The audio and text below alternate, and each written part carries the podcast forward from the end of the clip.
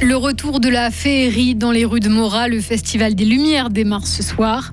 On connaît maintenant la stratégie énergétique d'Albert Rusty, c'est un peu du en même temps. Et puis bientôt un Pax en Suisse, ouvert à tous les couples. Et puis un temps sec dans l'ensemble avec température de 0 à 2 degrés pour demain. Voici le journal de Maël Robert. Bonsoir Maël. Bonsoir. 20 installations lumineuses réparties dans le vieux Mora, prêtes à faire voyager les visiteurs. Le Festival des Lumières démarre donc aujourd'hui. Un festival qui sera plus sobre, moins 40% de consommation d'énergie par rapport aux événements avant pandémie, horaire restreint, nouvelle manière d'éclairer, nombre de projecteurs réduits.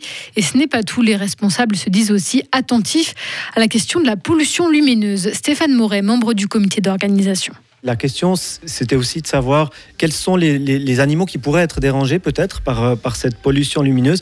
On essaie déjà de ne mais c'est vrai qu'au mois de janvier, c'est ce qu'on a constaté avec les avis d'experts qu'on a contactés jusque-là, c'est qu'en janvier, on n'a pas de migration d'oiseaux, euh, il n'y a pas de problème particulier qui semble être euh, à déplorer par rapport à ce festival. D'autant plus qu'on éteint aussi l'éclairage public, on le remplace par un éclairage festif, on va dire, mais c'est vrai que sur cette question-là, nous, on est toujours, on a toujours la, porte ouverte, ou bien on est toujours à l'écoute aussi des experts, de ce qu'on peut dire, mais jusque-là, on n'a pas l'impression qu'il s'agit d'un problème, euh, problème sérieux. Le festival se tient jusqu'au 29 janvier. L'an passé, il avait accueilli 64 000 personnes. On pourra à nouveau gagner de l'argent en jouant au loto dans le canton de Fribourg et pas seulement gagner du jambon. Les organisateurs de loto ont élaboré un nouveau concept pour se mettre en conformité aux nouvelles règles appliquées depuis l'an passé. Pour que 10% des joueurs soient gagnants, prévoient notamment des lots de consolation, des boissons par exemple. Albert Rusty veut continuer à produire toujours plus d'électricité renouvelable. Le nouveau ministre de l'énergie UDC l'a déclaré tout à l'heure lors du congrès des électriciens suisses à Berne. Il s'est appliqué à ménager la chèvre et le chou en disant qu'il fallait accélérer la transition énergétique tout en exploitant les centrales nucléaires jusqu'à la fin. Notre correspondant à Berne, Serge Jubin. Albert Rusty a cherché le plus petit dénominateur commun à tous les acteurs concernés par l'énergie, affirmant humblement Je n'ai pas de recette miracle. Il a dit vouloir appliquer les plans du Parlement pour multiplier les sources énergétiques indigènes et durables, comme les projets de parcs solaires. Il faut pouvoir accélérer les procédures de construction, a-t-il asséné, estimant que les intérêts énergétiques nationaux devaient primer sur la protection du paysage. Pas un mot sur les énergies fossiles. Albert Rusty s'est contenté d'affirmer qu'il faut se donner les moyens de produire toujours plus d'électricité et ce surplus doit être renouvelable. L'opération doit se faire avec les entreprises électriques. Ce n'est qu'ensemble que nous dépasserons cette crise énergétique, a-t-il dit.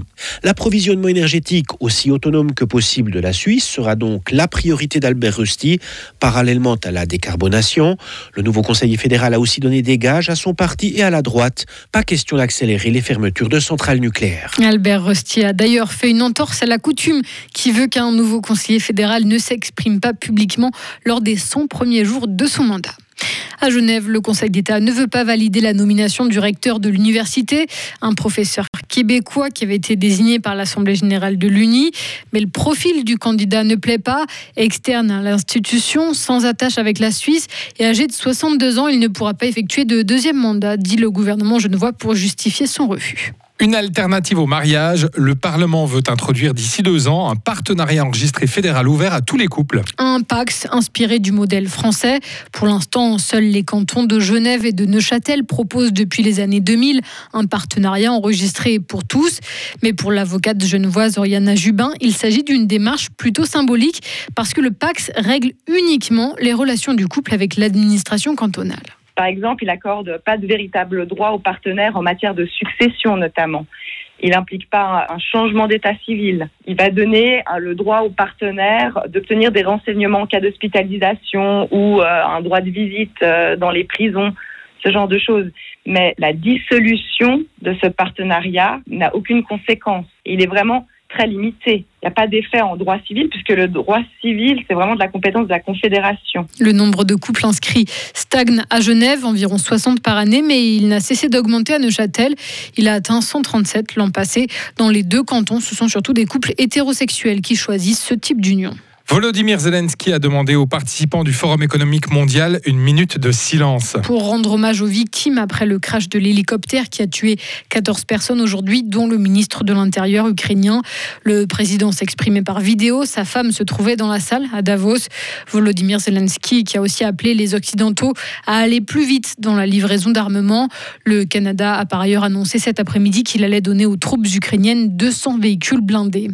Enfin, principal festival consacré au cinéma suisse, plus de 60 000 entrées enregistrées en moyenne. Les journées de Soleur démarrent ce soir et ce sera sans Alain Berset. Il devait marquer officiellement le coup d'envoi, mais il n'a pas pu se rendre sur place à cause des conditions météo.